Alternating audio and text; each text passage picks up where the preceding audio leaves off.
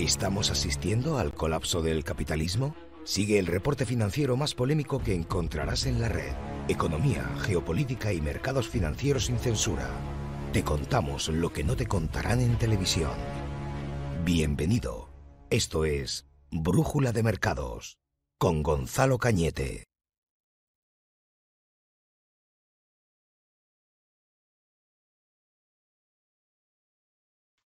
Los mercados financieros implican alto riesgo. Consulta con tu asesor financiero antes de invertir. Vale, listo.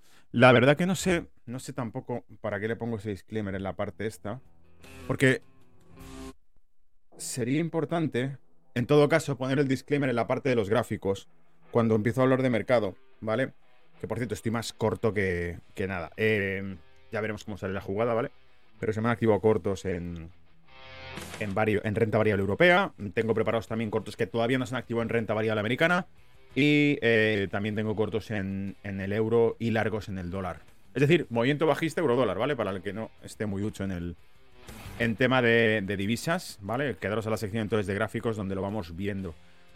¿Y por qué? Te preguntarás, pues por una cuestión muy sencilla, por una cuestión monetaria, porque es que eh, la tasa de interés de, eh, perdón, la tasa de interés, la tasa de inflación de Estados Unidos está cada vez más elevada y por cierto os voy a hablar hoy de la Reserva Federal. Venga, voy a ir al tema y os cuento de qué os hablo hoy, ¿vale?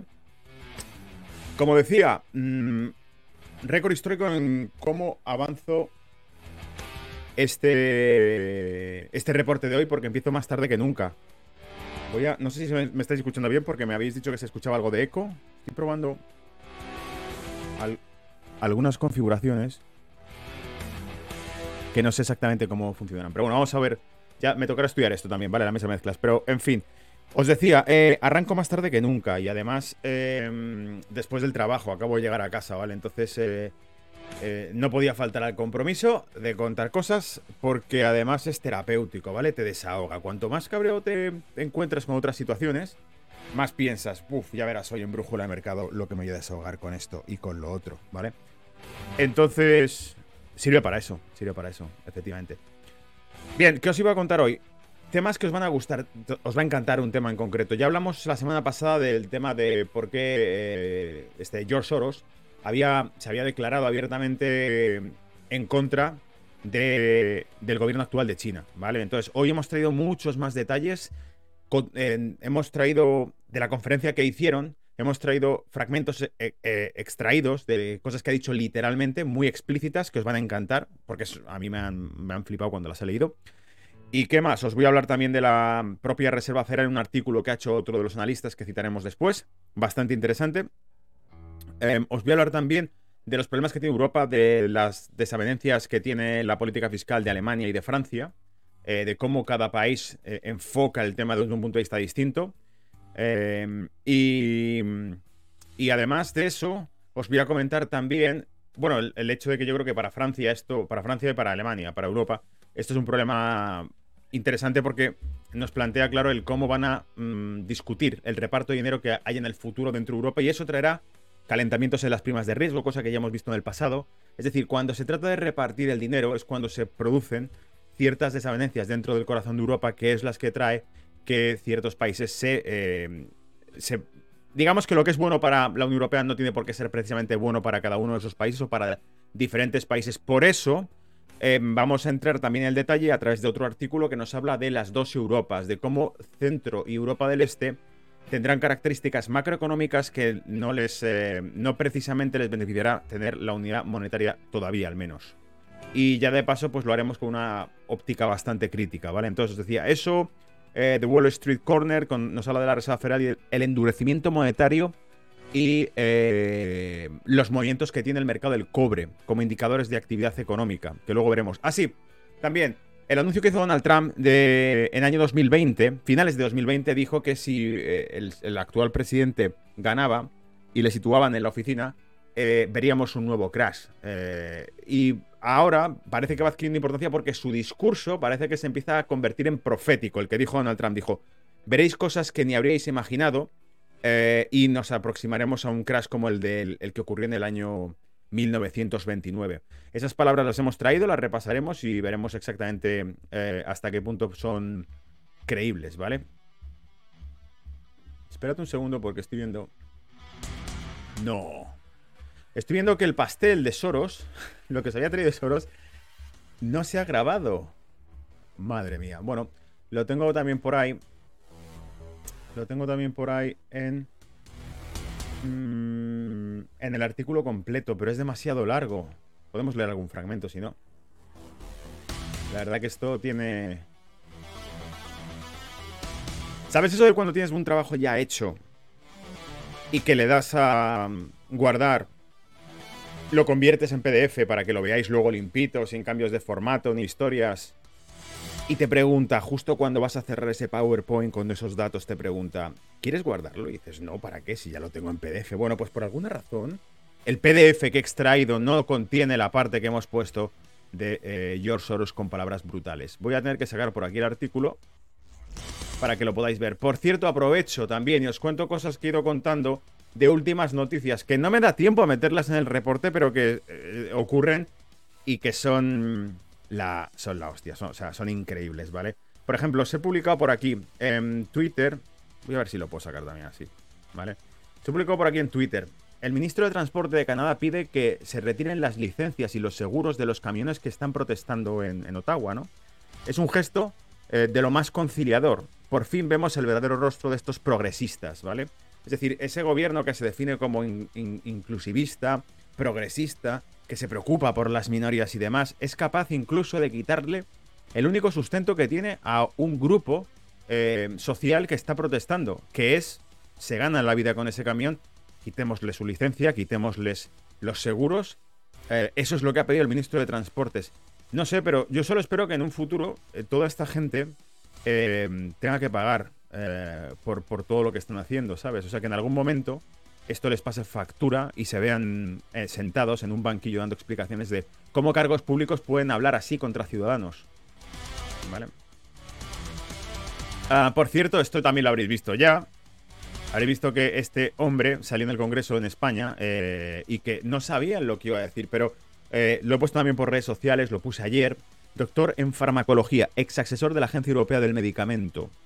Doctor en farmacología y ex asesor de la Agencia Europea del Medicamento. ¿Y qué ocurre? Que le están despellejando los medios de comunicación y que las plataformas y redes sociales están poniendo que su mensaje eh, infringe las políticas. Os he puesto un pantallazo de cómo una de esas plataformas, una de esas redes sociales ha puesto un mensaje debajo de su discurso diciendo que infringe las políticas. Si no os dais cuenta de lo que está ocurriendo, en realidad es que hemos eh, pasado a un... O, bien nunca existió un, régimen democrático como el que creíamos, o bien eh, ha desaparecido, han instaurado algo, y la única forma de recuperarlo pues probablemente sea eh, tomando la iniciativa, la proactividad social, ¿vale? Aquí tenéis también el discurso del tipo, entonces, eh, no sé, por Twitter estoy subiendo bastantes cosas que voy viendo, los comentarios también que estoy haciendo con Raúl están colgados, con Mercado de Divisas también están colgados en Twitter, el programa de radio entero está, está colgado ahí. Por cierto, también lo habréis visto, también lo colgué, esto fue el viernes pasado, como GoFundMe bloqueó los fondos de miles de personas que habían donado dinero a, esta, a esta protesta de los camioneros. Les habían donado, no sé si eran 9, 13 millones de dólares y GoFundMe los bloqueó, ¿vale? Entonces publiqué también aquí en el Twitter para dirigir una revolución, bueno, cómo distinguir una revolución real y una fabricada por los medios. Fácil. Una saldrá en todos los medios, recibirá subvenciones de multinacionales, no olvidéis que Google, Microsoft, si no recuerdo mal, incluso creo que Nike, donaron para las protestas que quemaron locales en Estados Unidos, las del B, L, M, dejamos espacios para que el algoritmo no detecte lo que estamos diciendo porque está prohibido hablar de esto, ¿vale? Y eh, esas protestas recibieron donaciones multimillonarias, porque fueron de varios millones lo que se donó, ah, de multinacionales. Google, Nike te apoyan, pero cuando es una, una protesta real, eh, una movilización real de ciudadanos que se plantan delante del Parlamento, eh, les quitan su dinero, bloquean sus fondos y los medios de comunicación les insultan, ¿vale? Eh, pone la revolución real será difamada por los medios y las donaciones recibirán que reciban serán bloqueadas. ¿Os acordáis que hace dos semanas leímos un artículo del The American Conservative que en concreto decía en ese artículo que no, perdón, era Siru Hedge, era el que decía esto, decía que cuando esto, si esto llega a tener algún tipo de repercusión social, si la gente empieza a protestar y empieza a ser significativa esa protesta, no lo dudéis, los medios de comunicación empezarán a decir que sois, em, sois grupos violentos, que sois grupos antisistema, que sois grupos de... Y de hecho, también lo publiqué por aquí abajo. Lo más probable es que eh, utilicen cualquier catástrofe para desprestigiar cualquier tipo de protesta legítima. De hecho, ya están tardando. A mí me extraña que no ocurra nada raro. Que ocurra algo raro ¿lo veis? Es lo que dijimos. Son gente radical. ¿Vale? Estarán deseando que pase alguna tragedia para poder culpar a todos. Ah, el jefe de policía de Ottawa también publicaba por aquí la conferencia, lo hice el viernes, decía, perseguiremos a cualquier policía que facilite comida, agua o combustible al convoy de la libertad. Y por eso sugerí yo, ¿se le está yendo de las manos esto? Ah, Finlandia parecía el viernes pasado estar movilizándose también en torno al Parlamento, pese a que hayan cortado el acceso a, la plaza eh, para vehículos. Las palabras que dio esta conferenciante en Canadá, una señora con un micrófono, una señora yo creo que este se refería a uno de los políticos que he visto esta mañana de Canadá diciendo que para ella era una supremacista, para él, esta señora eh, que probablemente fuese una abuela era una supremacista. Pero básicamente las palabras de la señora decía, ¿cómo hemos llegado a esto? ¿La Big Pharma? Probablemente. ¿Medios de comunicación vendidos? Totalmente. ¿Abusos de poder? Voy a ponernos la pantalla completa, ¿vale? ¿Abusos de poder de grandes firmas tecnológicas y políticos? Lo más seguro. Dice, olvidamos que la libertad debe ser ejercida cada día y a veces defendida estáis despertando. Es solo un fragmento de lo que comentó esta señora en su discurso eh, en Ottawa, en la marcha. ¿Cómo paran esto? ¿Cómo paran esto cuando ven realmente que cada vez tiene más apoyo social? Ellos tratan de insultarles en los medios de comunicación, de decir que no lo escuchéis, que no les hagáis caso, que son locos. El problema es que esos locos cada vez despiertan más simpatía en gente que está cansada de tanta tontería. ¿Cómo paras que un doctor en farmacología, un ex asesor de la Agencia Europea del Medicamento, profesor de la Universidad Autónoma de Barcelona, aparezca y diga, esto no es lo que te están vendiendo? ¿Cómo lo paras? Sí, bueno, le quitas todos los títulos y dices, no, en realidad era un idiota, era un negacionista, como dijo el canal de la secta. Pero estos medios de comunicación, ¿os acordáis que hace semanas comentamos que CNN había perdido un 90% de audiencia? estos medios de comunicación, gota a gota, están perdiendo toda la credibilidad, si es que alguna vez la tuvieron. Porque nos estamos dando cuenta, quien tenga dos dedos de frente, habrá todavía los que sigan, no, pero en la televisión han dicho que esto es porque... Eso es bueno, pero el resto, los que poco a poco digan, a ver, el poco cerebro que me queda me da que me dice que esta señora que está aquí en la televisión me está contando una historieta porque está insultando a un señor con barba y con gafas que creo que era algún tipo de autoridad. Se les ve la pata de lobo, se les ve el plumero, se les ve, se les ve las orejas de lobos, ¿vale? Entonces, poco a poco esto se va destruyendo, se va cayendo a pedazos todo el discurso que van haciendo. Y nos quedamos aquí, amigos. Así que bueno, venga, vamos a empezar brújula de mercado. Voy a sacar em, las palabras de nuestro amigo George que ojo, o sea, son brutales. Yo había filtrado parte del contenido para, para que luego no vengan con tonterías o que bloqueen contenido, cualquier historia. Pero bueno, ¿sabes qué? Que no pasa nada, ya lo que toque, toca y punto. A ver, ¿se puede poner pantalla completa en el navegador este? Seguramente sí. Boom, ahí lo tengo, vale. Tranquilo, no voy a empezar a contar todavía eso. Vamos a ir paso a paso. Ese es el postre, ¿vale? Como suelo dejar el... Cosas interesantes, cosas eh, que lleven picante, que lleven chili, que te dejen diciendo, pero ¿qué me está contando este? Las dejo siempre para el final, ¿vale? Para que eh, estéis ahí al final y digáis, bueno, ha hablado de la inflación, ha hablado de la Pero es que George Soros está diciendo que hay que cambiar de régimen en China. Acojonante. Entonces, lo que plantea esto es un poco Voy a, voy a, dar un. O sea, voy a coger con la cuchara, ¿vale? La noticia, os lo voy a poner así en la boca un poco, ¿vale? Para que la probéis. Y cuando estéis relamiendo los labios, cambiamos de tema y hablamos de Europa. Pero básicamente la, noticia sugiere el que quizá la élite globalista ha decidido que por la razón que sea, el gobierno actual de China, que es en concreto el líder actual del Partido Comunista Chino, eh, no va en la línea de lo que se espera de él. Y por lo tanto, le están haciendo target. ¿Querrán quitarle en medio al presidente actual de China la élite global? Open Society. No lo sabrás hasta que luego empecemos a hablar de esto al detalle, ¿vale? Mira qué música más relajante se me ha quedado de fondo. Vale, venga, vamos a sacar el PDF que os había guardado con amor y con cariño para contaros hoy y que eh, no ha salvado una mierda la noticia que quería poneros de ahí. Pero que bueno, no pasa nada, ¿sabes? Porque esto... Bueno, Bueno, tenemos en portada Donald Trump. Si no lo sabes, por cierto, no lo he dicho hoy, pero hay que decirlo. Si no lo sabes, te invito a que te suscribas, ¿vale? Porque esto ocurre todas las semanas. Eh, pese a que ocurra a la hora que pueda, ¿vale? Dale a like también para que eh, YouTube al menos vea que cada vez le gusta más gente esto y digan, bueno, pues chapamos el canal o lo subimos para que llegue a la audiencia. Pero es la única forma de combatir un algoritmo que realmente lo que hace es filtrar lo que podéis saber y lo que no. Así que ha crecido bastante, por cierto, eh, los suscriptores durante el último mes.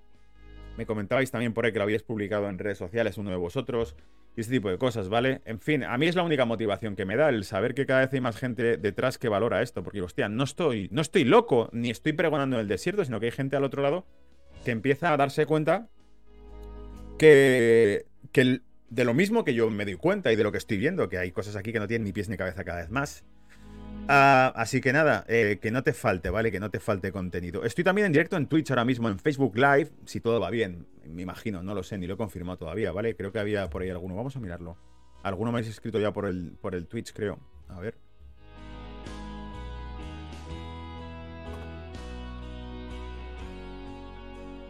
Vale, todavía no había ninguno que me haya escrito por Twitch. Me fío muy poquito de que estemos en directo por Twitch, pero si estás en Twitch y me estás escuchando, pon un comentario, ¿vale? Para saber que estás ahí. Y Facebook Live igual. Si me estáis escuchando por Facebook Live, dejar un comentario y así al menos sé que esto funciona.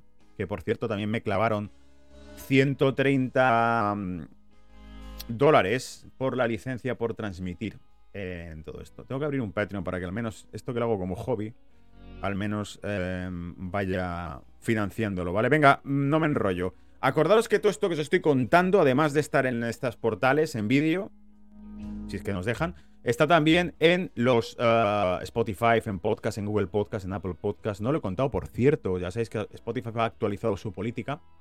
Uh, también porque Joe Rogan, que tiene eh, más de 2 millones de suscriptores, si no, recuerdo mal. Bueno, un tipo con mucha influencia en Estados Unidos, creo que era el, dueño o el presidente de la UFC. empezó a contar demasiadas cosas con demasiada sinceridad, invitó a quien no debía, que era filósofos, a científicos, a su programa, que empezaron a decir que evidentemente el gobierno era una cosa y la realidad y la ciencia era otra.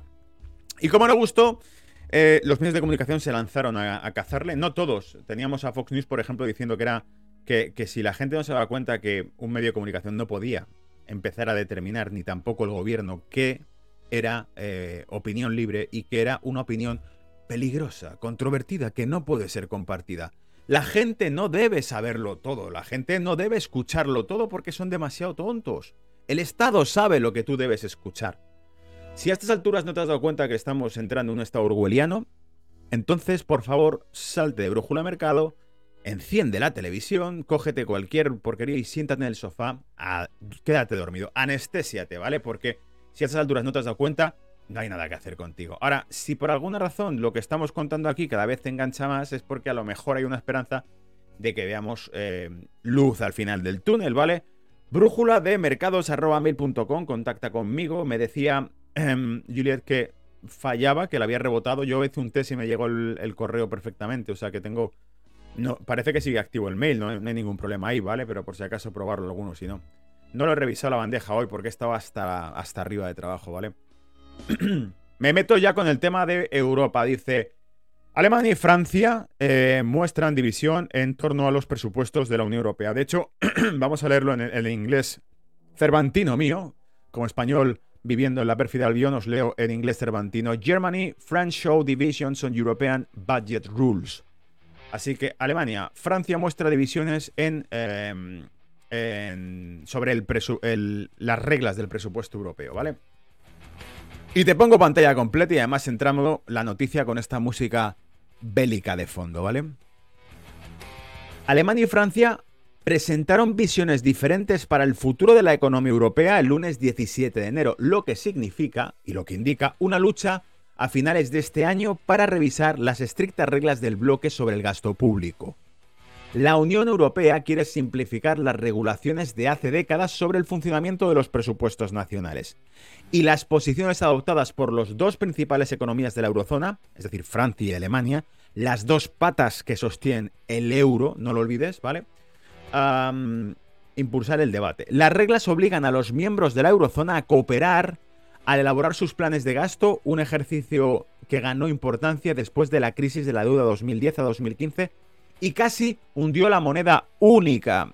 Y aquí hacemos una pausa y recapitulamos para que te enteres de qué va la historia, porque si no, puede que se te haga demasiado... Si no sabes de qué va la historia, puede que se te haga demasiado denso lo que te estoy contando. Pero ya sabes que esto es brújula de mercado, ya sabes que en algunas cosas yo llevo ya años informando de temas de estos y en aquel momento también informé de temas de estos. Vale, te voy a contar un poco. Aquí el tema, el pastel saltó en, en 2012 cuando las primas de riesgo europeas se sobrecalentaron y cuando se empezó a hablar de que Italia y España se iban a la quiebra. De hecho, técnicamente hablando, España e Italia se fueron a la quiebra. Porque las primas de riesgo de España e Italia del bono a 10 años superaron el 7%. Estaban en el 7,40 y algo, creo que era la, italiana y 7,30 y algo la española. Por ahí andaban, ¿vale? Eh, ¿Y qué pasa? Que eh, no puedes rescatar a Italia y a España. O sea, rescataron eh, Grecia, rescataron después Portugal, rescataron Irlanda. Cuando las primas de riesgo de estos países superaron el 7%, se las rescató. Cuando el español y Italia lo superaron a la vez, dijeron, vamos a ver, seamos realistas. Podemos rescatar a Grecia, que es el 2% del PIB. Bueno, quizá podemos rescatar a Irlanda. Quizá también a Portugal. Pero coño, rescatar a Grecia, Irlanda, Portugal, Italia y España, el peso del PIB ya empieza a ser demasiado. Imagínate, no lo he calculado, lo podríamos calcular incluso ahora sacando Trading Economics o cualquier web de estas y en una Excel sumar eh, el PIB de la Unión Europea y sumar el PIB de estos cuatro o cinco países. Pero si alcanzásemos a ver que solamente em, alcanzasen incluso solamente el 50%, ¿eh? ¿qué estaríamos diciendo? ¿Que la mitad de la Unión Europea está siendo rescatada financieramente porque no tiene dinero? Sería un mensaje tan negativo que el euro se rompería a pedazos. Por eso lo que hicieron fue obviarlo no, sí, ha superado el 7%, pero no pasa nada. ¿Y la solución cuál fue? Anunciar, como hizo Mario Draghi, que el Banco Central Europeo se haría cargo de todo. Es decir, que empezaría a comprar los bonos em, a partir de una tasa de interés que ellos decidiesen. Así que dijeron, el que quiera especular con vendiendo bono europeo para que suba el rendimiento y suba el riesgo y el yield, lo que se va a encontrar es que como nosotros vamos a comprar todo el que haga falta, el rendimiento va a caer. Por lo tanto, van a hacer poco dinero con los retornos. Así que básicamente expulsó la especulación sobre ese bono, ¿vale? Por cierto, en aquel momento también se habló de que esa especulación bien podía estar traída por bancos de inversión privada alemanes o incluso fondos de inversión, sencillamente porque cuanto más se excitaba la prima de riesgo italiana y española, más dinero circulaba hacia eh, Alemania con tasas de interés que eran prácticamente y en algunos casos negativas. Es decir, cuanto más a riesgo la zona euro, más dinero llega a Alemania, porque huye del riesgo país que tenía España e Italia. Esto se vio incluso a nivel de servicios de inteligencia de España, estudiaron em, en aquel momento, os hablo de hace años, ¿eh? Eh, los ataques especulativos contra valores españoles, eh, contra bancos como el Banco Santander, que cotizaba por debajo de los 4 euros, llegó a cotizar en 3 y pico, 2 y pico, o sea, una auténtica locura, ¿vale? Y bancos que estaban bastante más fuertes que bancos alemanes, como el Commerzbank. Entonces, todo este tipo de cosas que os estoy contando ahora son probablemente casi la base el caldo y el fondo de lo que estamos leyendo hoy. ¿Vale? Lo digo para que vayas quitando el chip también, que te ponen los medios de comunicación de.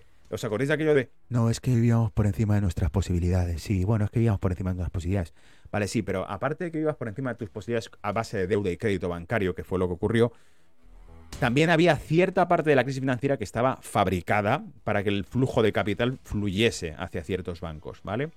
Lo siento, son historias de terror, pero para eso estás viendo Brújula de Mercado. Hay que escucharlas, hay que entenderlas, hay que conocerlas. Y a lo mejor en un futuro las generaciones siguientes serán menos gilipollas y se darán cuenta del timo. El nuevo Ministerio de Finanzas de Berlín, Christian Linder, em, asistía a su primera reunión con sus homólogos de la zona euro. Sigo, ¿vale? Voy a poner pantalla completa. Y dejó en claro que su atención se centra en mantener el gasto público bajo control, aunque forma parte de una coalición reciente instalada en el centro izquierda y los verdes. Lindner proviene del liberal FDP, que tradicionalmente se ha apegado a una política sólida de gasto y déficit cero. ¿Nos sorprende esto? No. Venga, voy a contar otra historia más, ¿vale? Ya, y, ya, y ya corto, pues si no luego se hace esto muy largo. Voy a contar otra historia más, pero este hay que contarla. Cuando el partido Liga Norte ganó Italia con una coalición de gobierno junto a un partido llamado Movimiento 5 Estrellas, que luego le quitó el poder a Liga Norte, cuando el partido Liga Norte ganó las elecciones, una de las cosas que hizo fue una política de estímulo económico y de aumento del gasto público, creo que al 2.4 o al 2.6 incurriendo en déficit público, evidentemente, pero que era una regla que Estados Unidos habría hecho perfectamente. Estados Unidos la aplica constantemente, pero que no se permite en Europa, ¿vale?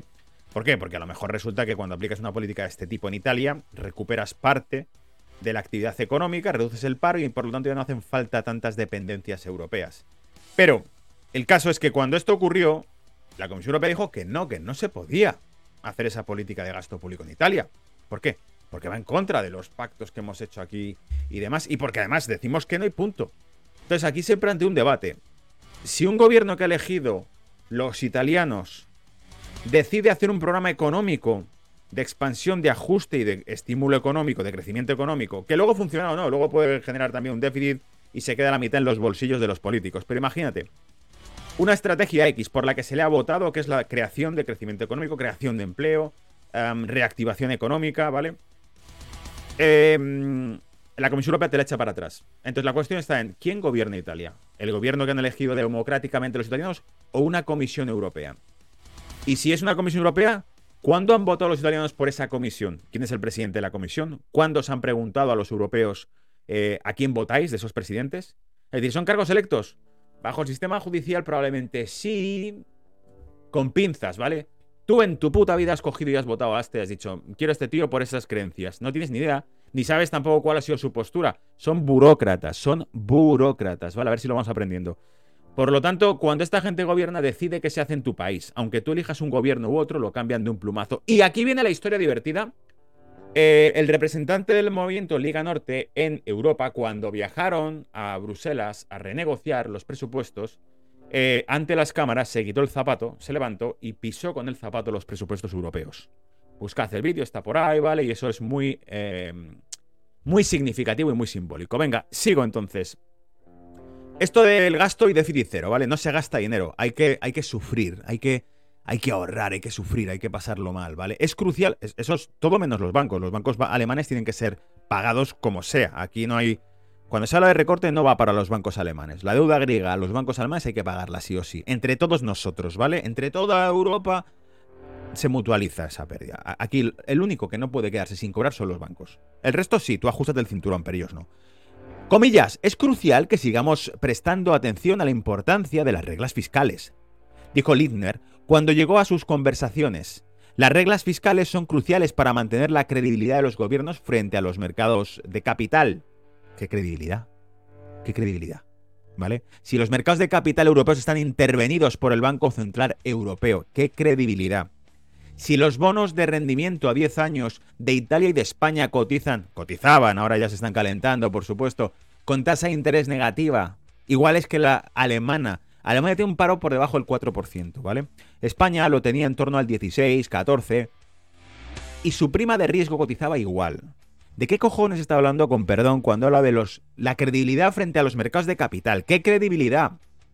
Si están completamente intervenidos por un banco central. Es que es todo una sarta de mentiras lo que estamos viendo. Cada vez, cada vez lo tolero menos, ¿verdad? Se, se va notando, pero yo creo que es, es... Vivimos en un puto mundo de mentiras, ¿vale? Las reglas, conocidas como el Pacto de Estabilidad y Crecimiento, limitan la deuda del gobierno al 60% del PIB anual de una economía y su déficit anual 3%. Espíritu constructivo. La regla de la deuda se rompe a menudo y Francia y Bélgica se han unido a Italia, España y Grecia con índices de deuda de más del 100%, lo que refleja años de gastos excesivos. Habéis vivido por encima de vuestras posibilidades, ¿vale? En respuesta a la pandemia de COVID-19, las reglas se suspendieron y volverán a estar en vigor a finales de este año, con suerte con nuevos puntos de referencia establecidos. Comillas, dice el tipo este, estoy muy a favor de reducir la deuda soberana. Y este es uno de los detalles importantes, dijo Linde. ¿Cómo la van a reducir? No lo sé, pero a mí me huele a que te van a subir los impuestos, ¿vale? Para reducir las tasas de interés que se van a pagar a, crédito privado. A los, no, no sé si te, lo he explicado, pero hoy, hoy, estoy, hoy estoy un poco tenso, ¿vale? Pero te voy a explicar cómo funcionan los mercados de deuda en Europa. Resulta que un banco central europeo fabrica billetes. Los pone dentro, bueno, ni siquiera los fabrica, los inserta digitalmente en un banco, en un mercado interbancario de subastas, al cual los bancos privados adquieren esa deuda a, a coste nulo, incluso se les pone tasas de interés de rendimiento negativo para que saquen el dinero a circulación. Y estos bancos privados que están accediendo a un dinero gratis que está inyectando directamente el Banco Central Europeo, nuevo, un dinero fresco, inyecciones de liquidez, lo que hacen es prestarlo a los países, ¿vale? Ni se te ocurra preguntarte en ningún puto momento por qué no se, se hace un bypass sobre ese sistema y se presta del Banco Central Europeo directamente a los países. No, porque tiene que pasar por manos privadas. Pero ¿qué manos privadas si está completamente subvencionado el sector financiero? ¿Qué manos privadas? ¿Dónde están las manos privadas si está subvencionado? Si todo el, flujo de capital que recibe viene de, un banco central que lo fabrica de la nada. En fin. Em, ¿Cómo van a reducir la deuda soberana? No tenemos ni puta idea, pero seguramente la vas a pagar tú, ¿vale? Sigo, pero el ministro de Finanzas francés, Bruno Le Maire, insistió en que la energía del bloque debe orientarse hacia el crecimiento, especialmente porque la recuperación de la era del COVID en Europa va a la zaga de la de Estados Unidos. Ojo, Estados Unidos no mira cuánto gasta, Estados Unidos gasta y gasta y gasta y a tirar para adelante con todo. Total, el dólar se lo va a comer el resto del planeta, ¿vale? Porque total, para comprar, para pagar la calefacción y el combustible os va a hacer falta comprar dólares. Se llama petrodólar, ¿vale? Lleva desde los 70 y puesto para eso. Para que te tengas que comer el dólar con patatas aunque fabriquen miles de millones, de trillones, ¿vale? Comillas del francés, ¿eh? Comillas del francés. Dice, debe ser un pacto de crecimiento primero. El crecimiento viene antes que la estabilidad, dijo Le Maire. O sea que este tipo francés básicamente va por la vía de, por la que iba, en teoría y todo entre comillas, Liga Norte. Lo que Liga Norte decía hace años y decíamos, no, bueno, la prensa por supuesto, la misma prensa que te cuento hoy todo te decía entonces, no, es que es un grupo fanático, de un partido nacionalista italiano fanático, y estos fanáticos. Pues ahora resulta que Francia aboga por lo mismo, focalizarse en el crecimiento primero. Bien, que por cierto es la receta norteamericana, los padres del capitalismo abogan por esto también, ¿vale? Con Francia a favor de permitir que las inversiones masivas necesarias para la economía verde, joder, ya empezamos, de Europa sean absueltas de las reglas. Joder, pues ya, ya lo ha estropeado, porque dice, no se trata de hacer crecimiento económico. Vamos a evitar que esas reglas no se le apliquen a la green industry. ¿Por qué? Porque hay que salvar el planeta, ¿vale? Os tiráis demasiados pedos, contaminamos demasiado y por eso hay que reducirnos. Y para eso vamos a hacer coches eléctricos, ¿vale? No te preguntes cuánto contamina fabricar todos los dispositivos eléctricos que lleva el coche, ni cómo se fabrican esas eh, baterías, ni cuántos niños hay picando en minas de litio por ahí perdidas. Eso no te lo preguntes, hay que salvar el planeta, ¿vale? Em, y bueno, dijo y señaló que sirvió como base para sustentar la crisis del COVID del bloque 19, plan de recuperación económica. No se espera que la disminución comience en serio hasta junio, dijo Lindner a los periodistas, cuando se espera que la Comisión Europea presente su propuesta para modificar las reglas. O sea que este verano viene mambo, ¿vale? Este verano viene mambo. Viene mambo. Me había comido yo creo esta parte que decía el canciller alemán Olaf Schloss, hablando durante una visita a España, defendió el pacto diciendo que Europa debe seguir marchando unida en los próximos años y lo haremos. Se lo basa en nuestro pacto de estabilidad y crecimiento que brinda un marco importante. Ese pacto, por cierto, que es más viejo ya que todo, o sea, es el del ajuste perpetuo, que lo llamó así Funes Robert.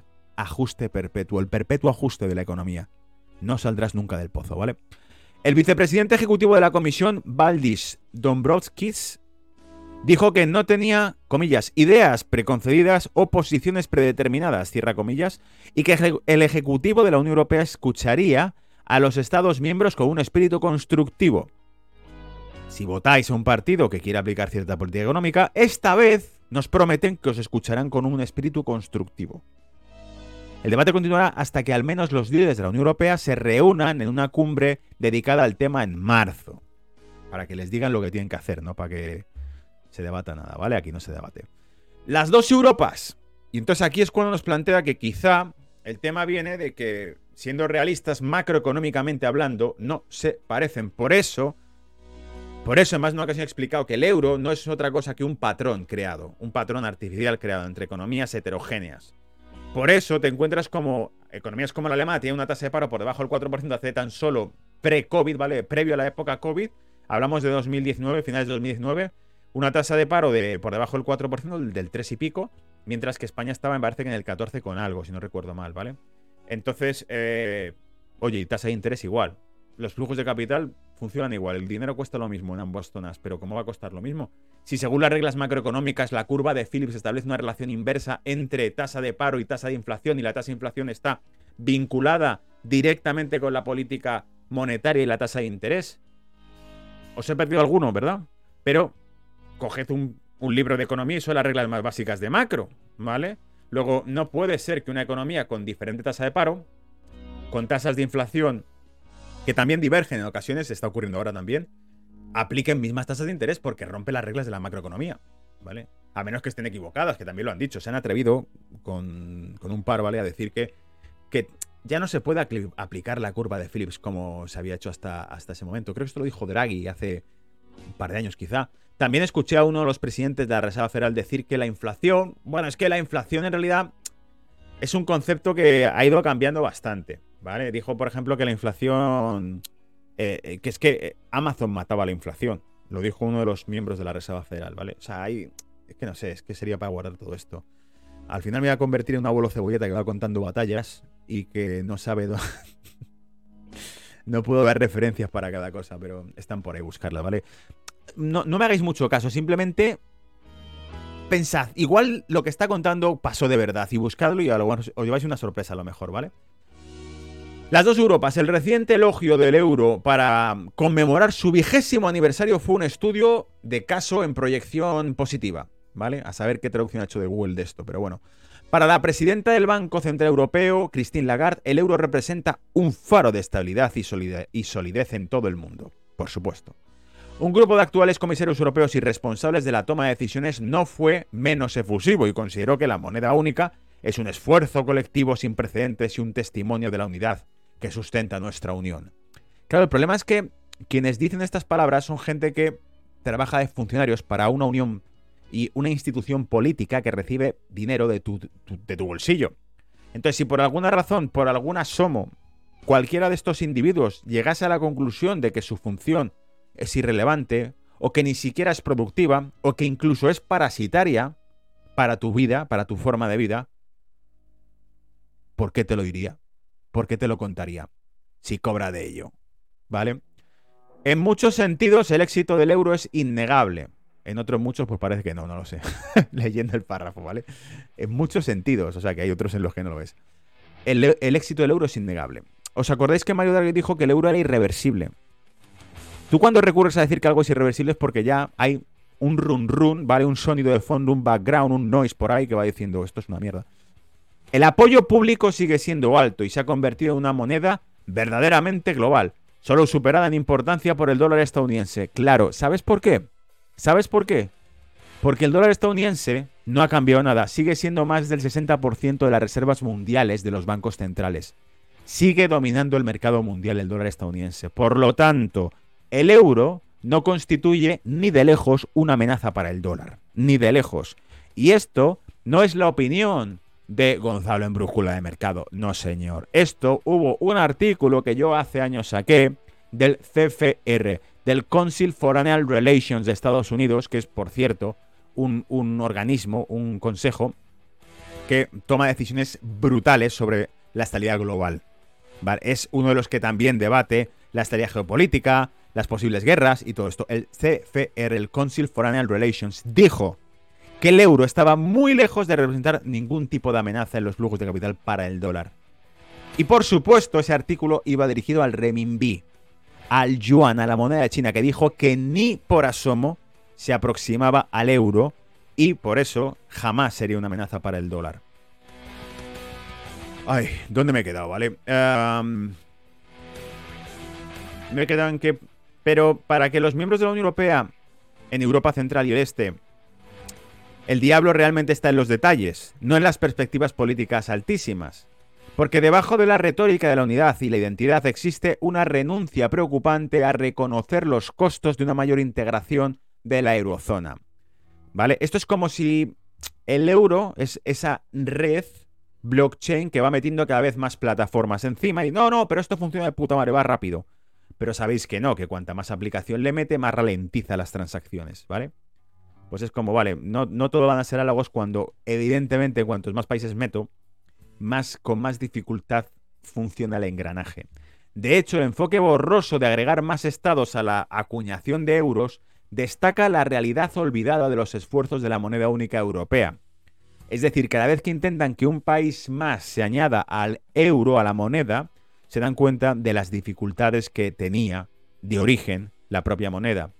Dice, es decir, que el euro siga siendo un proyecto político y no económico, y ahí radica el peligro de la reforma de la eurozona para la Europa central y oriental. A corto plazo, las medidas económicas necesarias para garantizar la estabilidad del euro, como acabar con las uniones bancarias y mejorar los flujos financieros a través de las fronteras nacionales, son esenciales para todos los miembros de la Unión Europea. Paschal, Donou y sus predecesores del Eurogrupo han pasado años intentando finalizar estos elementos clave de uniones monetarias exitosas, es decir, una moneda única, una tasa de interés única, lo añado yo ahora, ¿vale? Esto.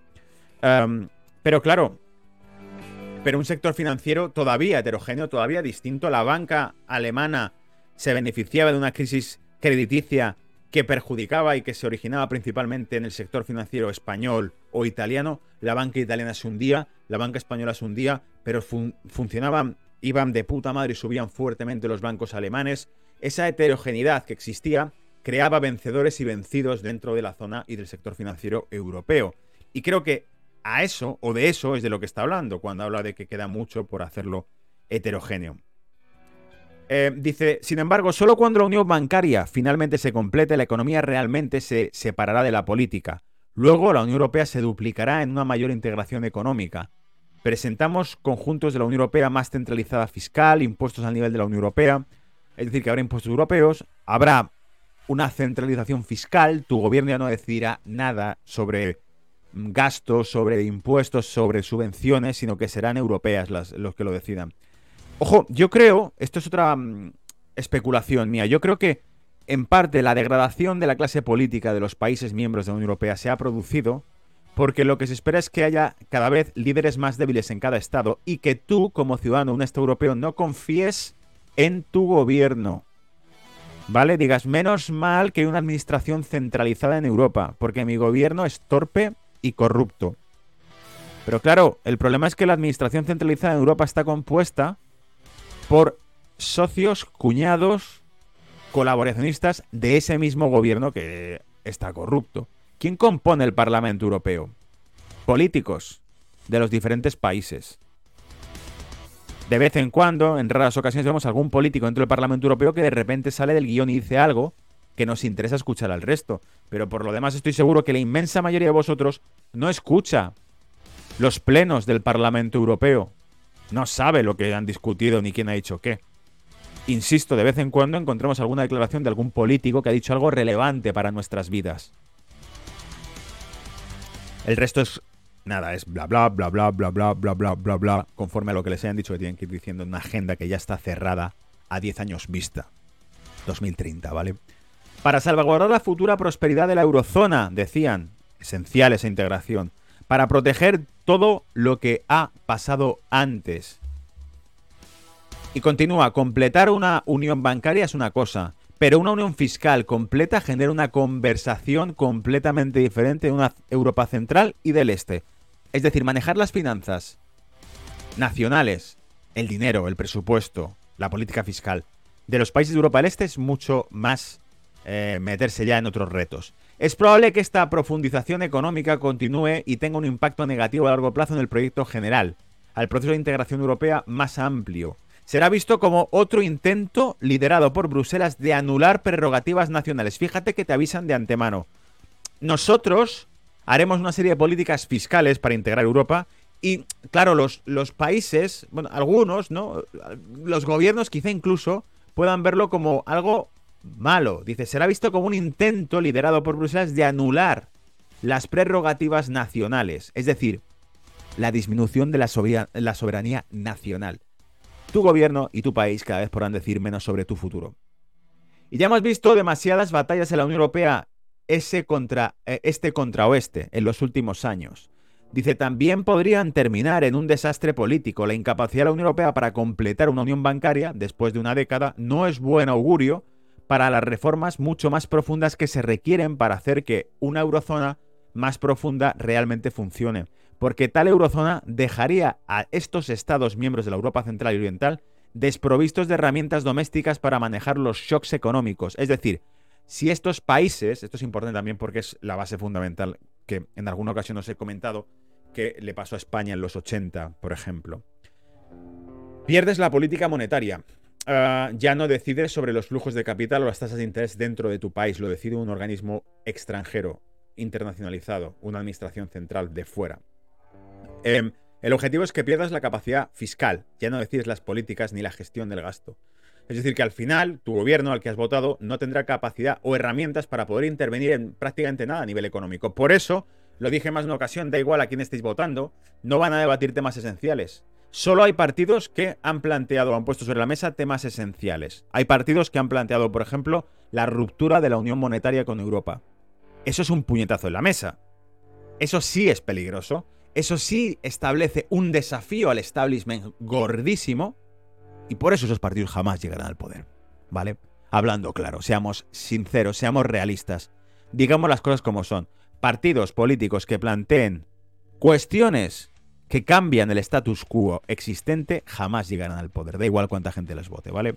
Tenéis el caso del Frente Nacional Francés, el partido de Marie Le Pen, dijo que si llegaba al poder rompería con el euro y dije, bueno, pues ya está, no van a llegar nunca al poder porque ya han dicho esto, o sea que ya lo sabemos.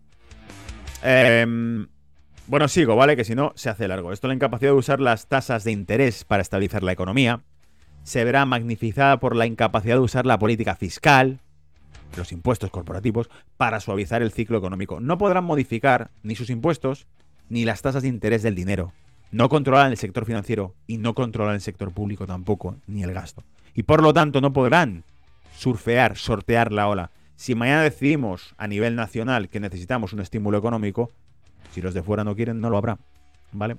Al igual que con todas las tasas de interés, estos estados dependerán de las políticas generales de la zona euro, no de las internas. Aumentarán su dependencia de las economías más grandes de la eurozona. Sin embargo, tener estos, a estos estados miembros de la Unión Europea aún no son miembros del euro, crea posibilidades para crear una Europa central y oriental, porque en lugar de cantar dócilmente la partitura de Bruselas, estados como Chequia, Croacia y Bulgaria deberían tener el coraje de distinguir entre las realidades políticas del proceso de integración europeo y sus propios intereses económicos en el largo plazo. Deberían aprovechar su futura pertenencia a la zona euro para un cambio estructural significativo, que es lo que ocurre en el caso de Polonia, que es lo que ocurre en el caso de Hungría, que rompen con los estándares de una política centralizada que les dice hay que hacer esto. En el momento en que Polonia dice, un momento, ¿por qué? Porque sí, es que si hago eso, me gano la enemistad de los ciudadanos de Polonia. Me da igual, hay que hacerlo, es un pacto europeo de esto, del otro. Ya, pero es que va en contra de las leyes nacionales nuestras. ¿Cómo que leyes nacionales? Pero que vosotros funcionáis independientemente. No, no, aquí lo que se dice se hace. No, no, no, yo no puedo hacer eso porque pierdo votos. Porque me gano la crítica de mi propio pueblo. ¿Ah, sí? Sí, bueno, pues entonces eres un dictador. Ya está. Prensa europea. El dictador tal ha dicho que no sé qué y esto y lo otro. Sí, es súper fácil detectar el patrón de comportamiento que tienen los medios de comunicación. Es súper fácil, ¿vale?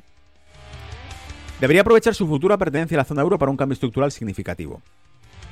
Decía, un modelo en el que el sistema existente de control monetario a través del Banco Central Europeo se complete con un modelo de gobernanza fiscal basado en un papel mucho más importante para los consejos fiscales independientes y un mayor espacio para evaluaciones cualitativas basadas en circunstancias nacionales. Este es un modelo estándar fiscal, no uno basado en reglas fiscales que genera divisiones irremediablemente. Este modelo terminará con los debates constantemente infructuosos sobre las reglas fiscales y reducirá la ira popular hacia la Comisión Europea. Leed entre líneas porque lo dice clarísimo el artículo.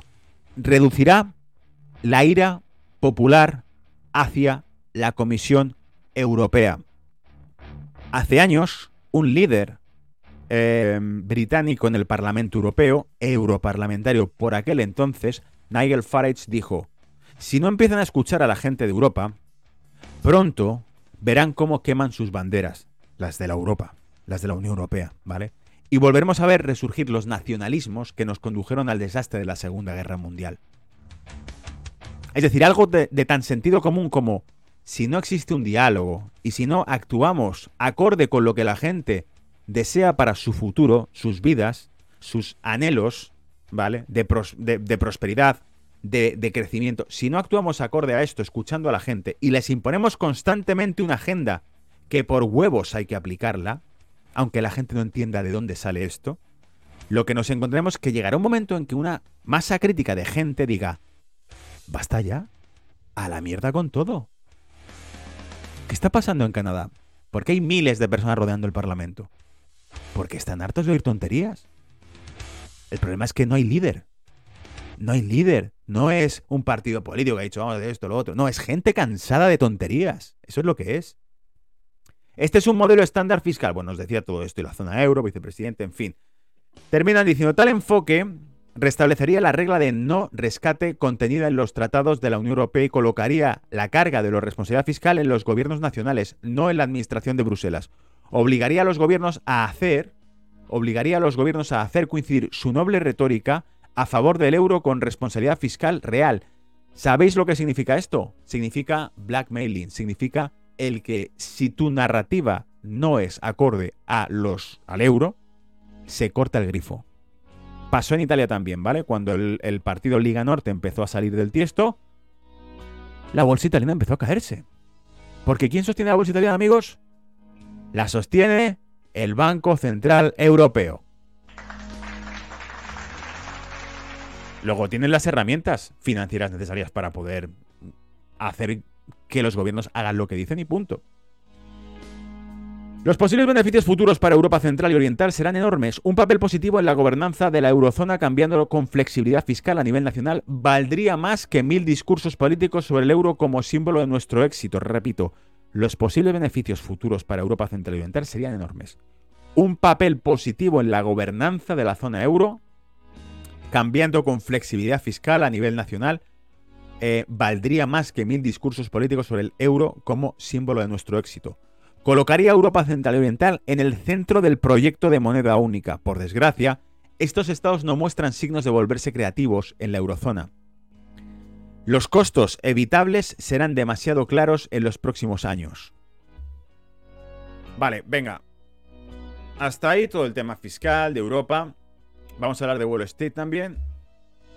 Y vamos a comentar lo que dijo Trump. Y ya os saco algún párrafo que otro de lo de Soros, que es alucinante. Y cerramos, ¿vale? Iremos ya los gráficos. Porque si no se me hace bastante más largo todo esto, ¿vale? Hoy como vengo con ganas, ¿vale? Cansado, pero con ganas de, desahogarme, pues os voy contando cosas. The Wall Street Corner. Es un blog, ¿vale? Lo tenéis ahí puesto, es Antonio iruzubieta.com, ¿vale?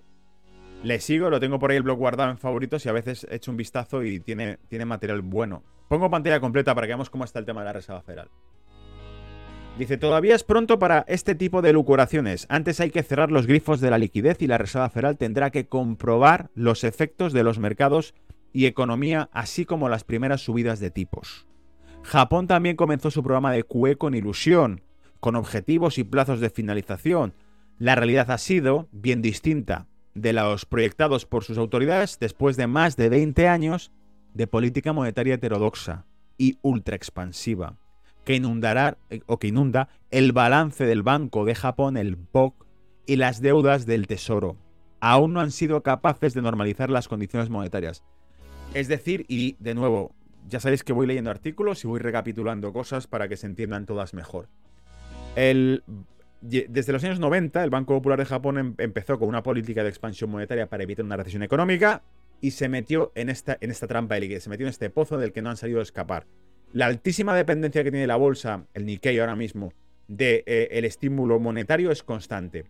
Incluso el propio Fondo de Pensiones Público de Japón está cargado de activos financieros porque eh, no tienen dónde seguir metiendo activos. Es decir, el banco sigue comprándolos, los va colocando aquí o allá pero saben que si se deja de estimular, se puede retroceder. En algún momento pensaban que el crecimiento económico y la solidez del crecimiento económico sería suficiente para desmantelar ese estímulo y poder hacer que la economía siguiese sola, sin tener que utilizar un andador, sin tener que utilizar muletas, ¿vale? Pero claro, eh, ven que cada vez que retiran algo de estímulo se empieza a tambalear, por lo tanto se lo vuelven a colocar. Y con esto dice, al final la historia demuestra que nadie, ningún país o autoridad, con el poder de fabricar dinero fake, termina resistiendo la tentación de hacerlo. También la veracidad de la opinión de Einstein. Y dice, dos cosas son infinitas, la estupidez humana y el universo. Y yo no estoy seguro de lo segundo. Las autoridades monetarias contemporáneas también harán buenas otra de las afirmaciones del genio. Dice, locura es hacer lo mismo una y otra vez esperando obtener resultados diferentes. La Reserva Federal, en lugar de haber actuado hace 10 o 12 meses, ahora se dispone a comenzar un endurecimiento de las políticas monetarias, cuando las presiones de inflación es previsiblemente eh, comiencen a ceder previsiblemente. Cuando millones de familias están asfixiadas con dificultades para llegar a final de mes y justo coincidiendo con la disminución de los estímulos fiscales. Es decir, estamos viendo cómo entra en la encrucijada en la que se corta ya el dinero regalado por, por la administración de Biden, porque ya no tiene elecciones, no, va a, regalar más estímulo fiscal, porque ya no va a tener que hacer elecciones. Dentro de dos años quizá se pueda regalar también dinero a la gente, para ver si le votan. Pero ahora mismo no hace falta, ¿vale? Quizá la Reserva Federal tampoco pueda reducir el balance. Es incluso igual o más probable que termine retomando nuevos programas de expansión cuantitativa, como el BOG, como el Bank of Japan. Puede que entre en la misma trampa.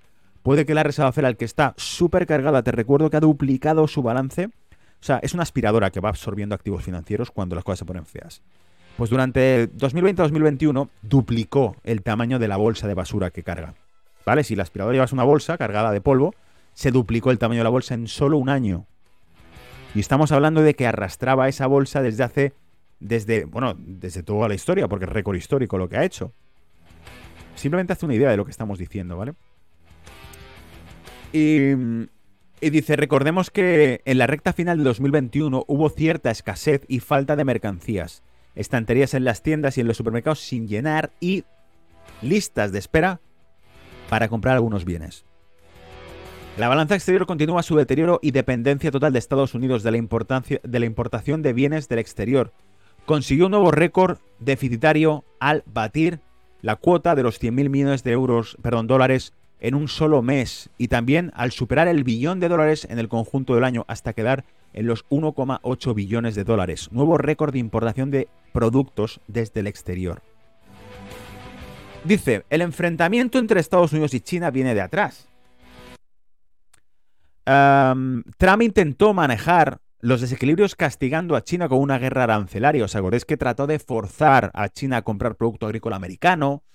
a mm, reorientar parte de subvenciones a la industria estadounidense, a no comprar, por ejemplo, vehículos que procediesen de zonas donde la producción, el salario dentro del sector eh, estuviese por debajo de, me parece que eran 16 dólares la hora, eh, y que el 40% del vehículo hubiese sido producido en esas zonas. Es decir, si coges un vehículo que está producido con piezas chinas, pues evidentemente no. Cosa que se tradujo políticamente como no, em, no apoyamos a países que producen bajo la esclavitud. ¿Os suena esto? Algún político llegó a decir esto, ¿vale? Que era un poco la, la idea, el background de la idea de Donald Trump. Y dice, bajo el lema de Make America Great Again, y esperando que el consumidor americano se centrase más en la compra de artículos made in USA. ¿Vale? Por cierto.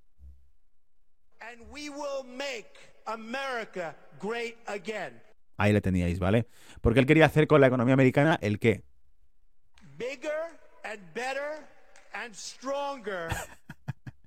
le tengo aquí, ¿sabes? En el WhatsApp. Hablo con él de vez en cuando, en fin. Em, no, es broma. Y dice, tampoco surtió efecto alguno, tal como reflejaba la marcha en la balanza exterior, y la situación revela la dependencia de Estados Unidos em, de las fábricas del exterior, los cuellos de botella, la escasez de materias, problemas en las cadenas de suministro y los elevados precios del transporte son problemas para Estados Unidos, no para China. Em, fijaos, el problema que tenía estructuralmente la economía china, no de ahora, sino de los últimos 15-20 años, era la alta dependencia de la demanda externa. Es decir, China sabía perfectamente que su crecimiento se basaba en que los occidentales compraban sus productos. Si dejaban de comprar sus productos, su economía se hundía por completo. Tenían alta dependencia del consumo exterior. Estados Unidos tiene alta dependencia de la producción exterior. ¿Por qué? Pues por lo mismo de siempre. Nos interesa siempre crear regulaciones y reglas que limitan tus libertades, pero nunca crean reglas que limitan las libertades para explotarte. Es decir, eh, es legal eh, comprar productos en sitios donde quien lo fabrica trabaja 12 horas y duerme eh, en, una, en un cuartucho al lado de la cadena de montaje. Eso es legal. Con eso Occidente colabora a tope, ¿vale? Con que tú te puedas comer un filete, un steak, un pedazo de carne a la plancha, eso ya es otra cosa, eso ya es menos legal, ¿ok? O sea, al final van a por tus libertades individuales, pero las cruciales, las fundamentales jamás se cuestionan. Las fuerzas ocultas del mercado se han empleado con intensidad en las últimas sesiones para recuperar niveles y la pauta de fin de mes puede ser un colofón de rebote. O no, dice Antonio aquí, o no, ¿vale? No es descartable asistir a un nuevo récord, eh, perdón, a un nuevo proceso de ventas, es decir, una, nueva corrección bajista, y poner Rusia por el tema de Ucrania. E impulso bajista de corto plazo, un test de los mínimos recientes y posible perforación con capacidad. Me recuerda un poco a lo que os conté en redes sociales, lo publiqué por aquí el otro día, os, dije, vamos a ver el oro, porque está haciendo una cuña preciosa, y bien, el oro se nos va. ¿Dónde lo tenía yo por aquí el oro, vale? Dice, bien, el oro se nos va. Os puse una cuña mm, que vi y dije, joder, lo que se está formando aquí. Aquí está, ¿vale? Y puse, terrorífica la cuña que está haciendo el oro. Queda poco para que esto pase, que pase algo, ¿vale? cuenta atrás. Y puse, o caemos a 1.550 dólares la onza, y eso querría decir que la Reserva Federal aprieta el dólar, reduce eh, parte de la liquidez del dólar y el dólar rebota alcista y se cae el euro dólar, por ejemplo. Eso reduciría el peso del, oro, también reduciría el peso del petróleo. ¿Vale? Eh, o eso, o al revés, si la cuña se rompe, por decirlo así, al alza, significa que algo muy gordo está pasando a nivel global. Inestabilidad, ¿vale? En este caso, puse por eso guerra de Ucrania. Por eso esa cuña se nos movía en dos direcciones distintas. Si se nos iba una ruptura para arriba, hacia nuevos récords, o nuevos precios, nuevos tops, nuevos techos, significaría que hay inestabilidad global y que por lo tanto el tema de Ucrania posiblemente lo pueda detonar. Y si no es el de Ucrania, es el de Taiwán. Si se cae para abajo, significa en todo caso que el dólar se está poniendo cada vez más duro y que por lo tanto el oro eh, pierde peso porque, porque te quedas en depósito de dólares, ¿vale?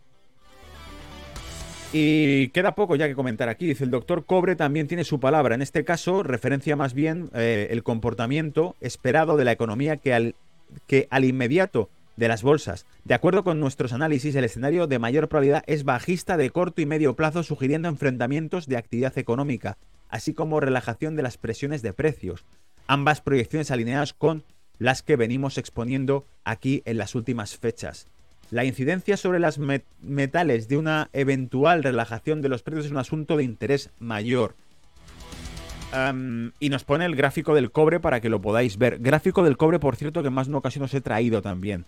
Y el que mostraba él en su artículo, Antonio sacaba un gráfico también con los rendimientos de los bonos dentro del balance de la Reserva Federal, mostrando que algunos, o sea, la media es de vencimiento de 30 años, creo.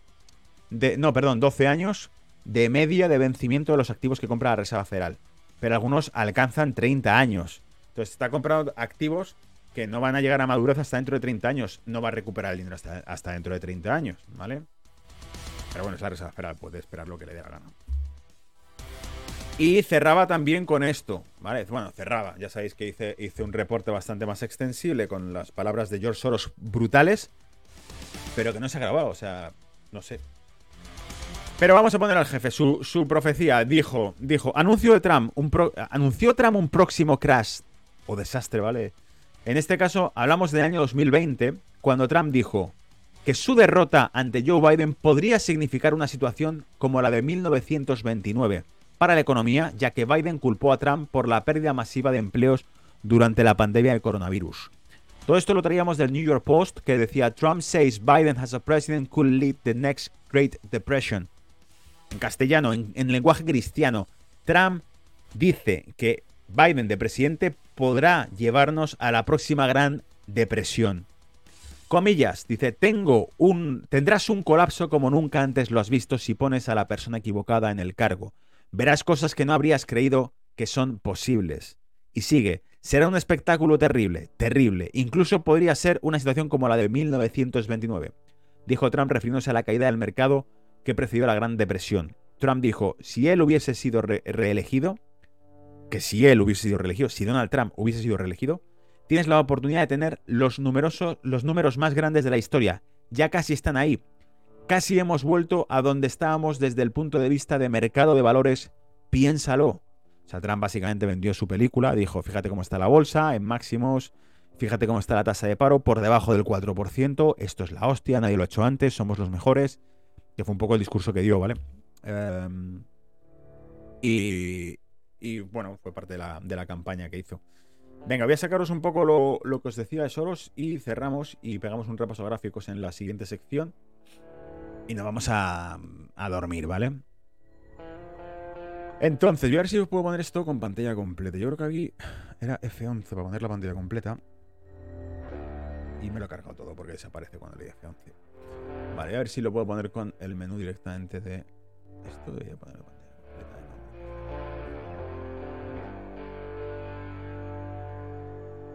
Pues no, no me lo pone en pantalla completa, pero vamos a ir leyéndolo. Entonces, eh, esto os lo he traído por el Signs of the Times, que alguna vez creo que miré en su momento de dónde venía este diario, pero es, la hostia, es buenísimo, porque saca noticias mm, muy, muy, muy buenas, ¿vale? Venga, voy a poneroslo en castellano y así lo leemos del tirón.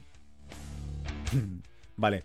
Me voy a acordar un poco de los párrafos que había seleccionado para esta sección. Decía, el señor Sociedad Abierta, George Soros, el símbolo de las revoluciones de color y de cambio de régimen globalista desde la década de los 80, acabo de señalar que él y sus eh, círculos globalistas han apuntado al presidente Xi Jinping.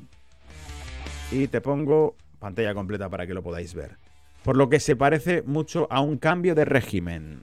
Y yo había saltado aquí y le ponía, en comentarios en la conferencia de la institución Hoover de la Universidad de Stanford, dijo, eh, dijo George Soros, China es la víspera de los Juegos... China en la víspera de los Juegos Olímpicos de invierno, decisiones difíciles para las democracias del mundo. Ah, perdón, ese era el título que pusieron en, esta conferencia de la Universidad de Stanford. Soros, de 91 años, pronunció comentarios extremadamente duros sobre Xi Jinping. Revisó la historia de los líderes comunistas de China desde Mao a quien llama una catástrofe para China, hasta el rival de Mao, Deng Xiaoping, quien abrió China a la inversión occidental de la década de los 80. Soros describe a Deng en términos elogiosos.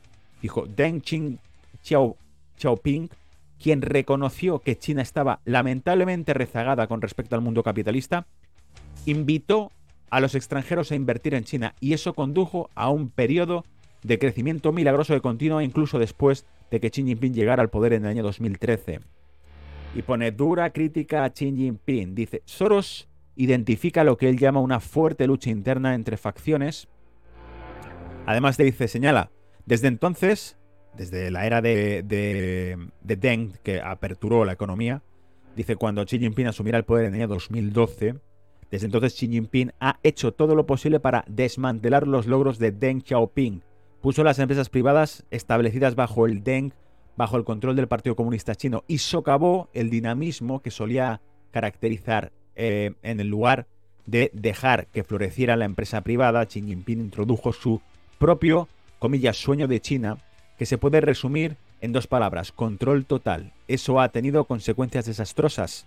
¿Os acordáis que hace tiempo comentábamos el caso de una compañía china tecnológica que salió a bolsa, era un Uber de camiones salió a bolsa en Estados Unidos y fue... Em, se hundió a, la semana de haber salido a bolsa porque no, al parecer no había mm, cedido la base de datos al gobierno.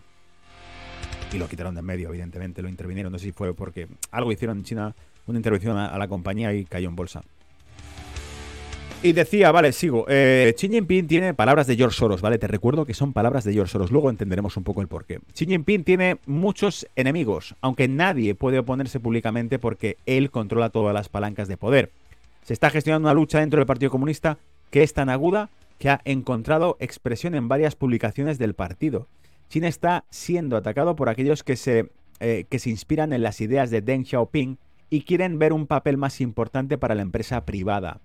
Dice, la fecha clave que señala el Congreso del Partido Comunista es en octubre, donde Xi plantea romper el límite de dos mandatos para los presidentes chinos, estableciendo para él, em, eh, establecido por el difunto líder chino Deng Xiaoping. Es decir, incluso eso lo van a aprender a modificar para que pueda seguir Xi Jinping en el poder. ¿Qué más? A ver, dice, según un periodista japonés, Katsuhi Nakazawa corresponsal del jefe de Nikkei de China, perdón, corresponsal en jefe de Nikkei en China, comillas, una fuerte, perdón, un, joder, anda que estamos bien, una fuente familiarizada con la política china dijo que los grupos de interés a los que apunta Xi Jinping incluyen gigantes tecnológicos como Ant Group, Alibaba Group y Didi, importantes promotores inmobiliarios como China Evergreen Group, Fantasia Holdings Group, así como la industria de las escuelas de tutoría. Este grupo de empresas privadas tiende a estar cerca de los políticos que pretenden a, obedecer a Xi, pero guarda rencor en secreto. Las empresas a menudo respaldan financieramente a tales fuerzas políticas. Entre estas fuerzas están diferentes clanes dentro de China. Y de hecho, em, si os acordáis, el fundador de Alibaba desapareció durante meses después de una conferencia en China donde criticó el sistema bancario de China. Y entonces se empezó a especular con que es que el tipo habría sido detenido por, por, el, por el gobierno chino, por haber criticado, que si le habría pasado algo, que si esto, que si lo otro, no le había pasado nada, el tipo apareció tiempo después. Bueno, no sabemos si le pasó algo, ¿no? Igual le pegaron un susto, igual le clonaron, igual estamos viendo un puto robot, no lo sé. Pero el caso es que al tipo, lo, lo digo de broma, el caso es que al tipo lo quitaron, eh, durante un tiempo no apareció por ningún sitio, ¿vale? Em, si es cierto, dice, si es cierto, sugeriría que para decapitar a sus rivales internos, Xi se ha arriesgado a hundir la economía de China. Es decir, ataca a las grandes compañías tecnológicas chinas que tiene bajo control, Alipay, Telnet y este tipo de compañías. Alipay es de Alibaba, evidentemente. Entonces, em, las desavenencias de los CEOs de estas compañías, fundadores, con, con, con el propio gobierno, se convierten en un problema financiero para esas compañías.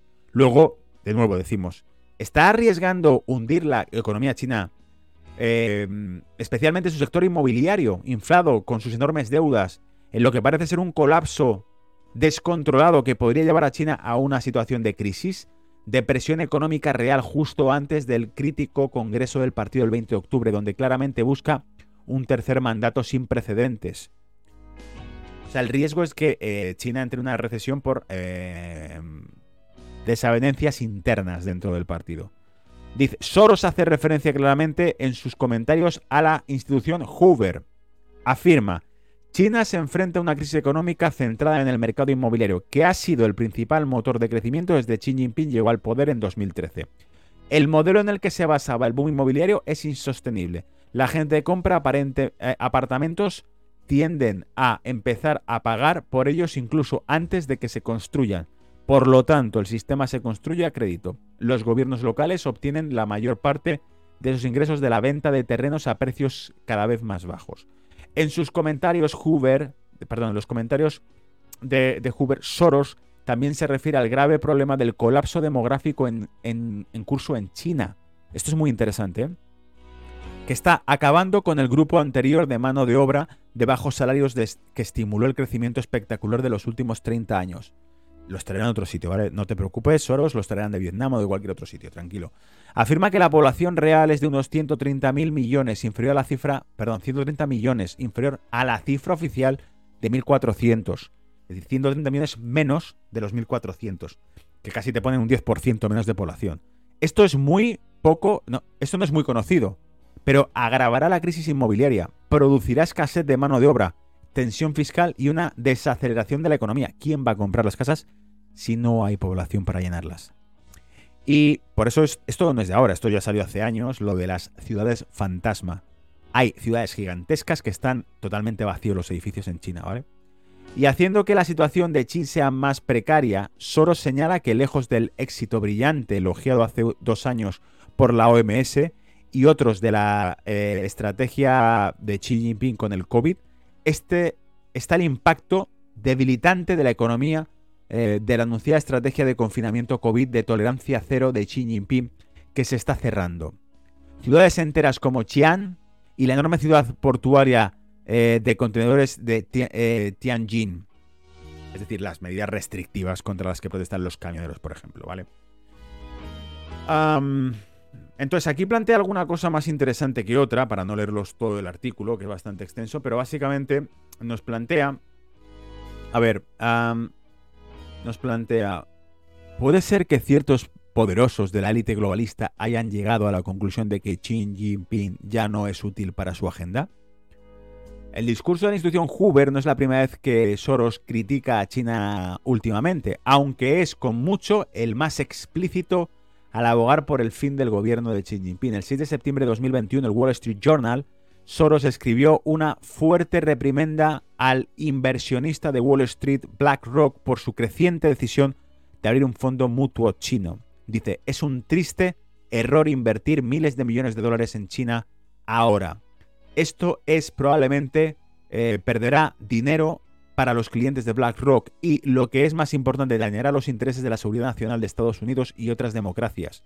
Soros continuó diciendo, la iniciativa BlackRock amenaza los intereses de la seguridad nacional de Estados Unidos. Escucha un segundo, ¿vale? Límpiate las orejas.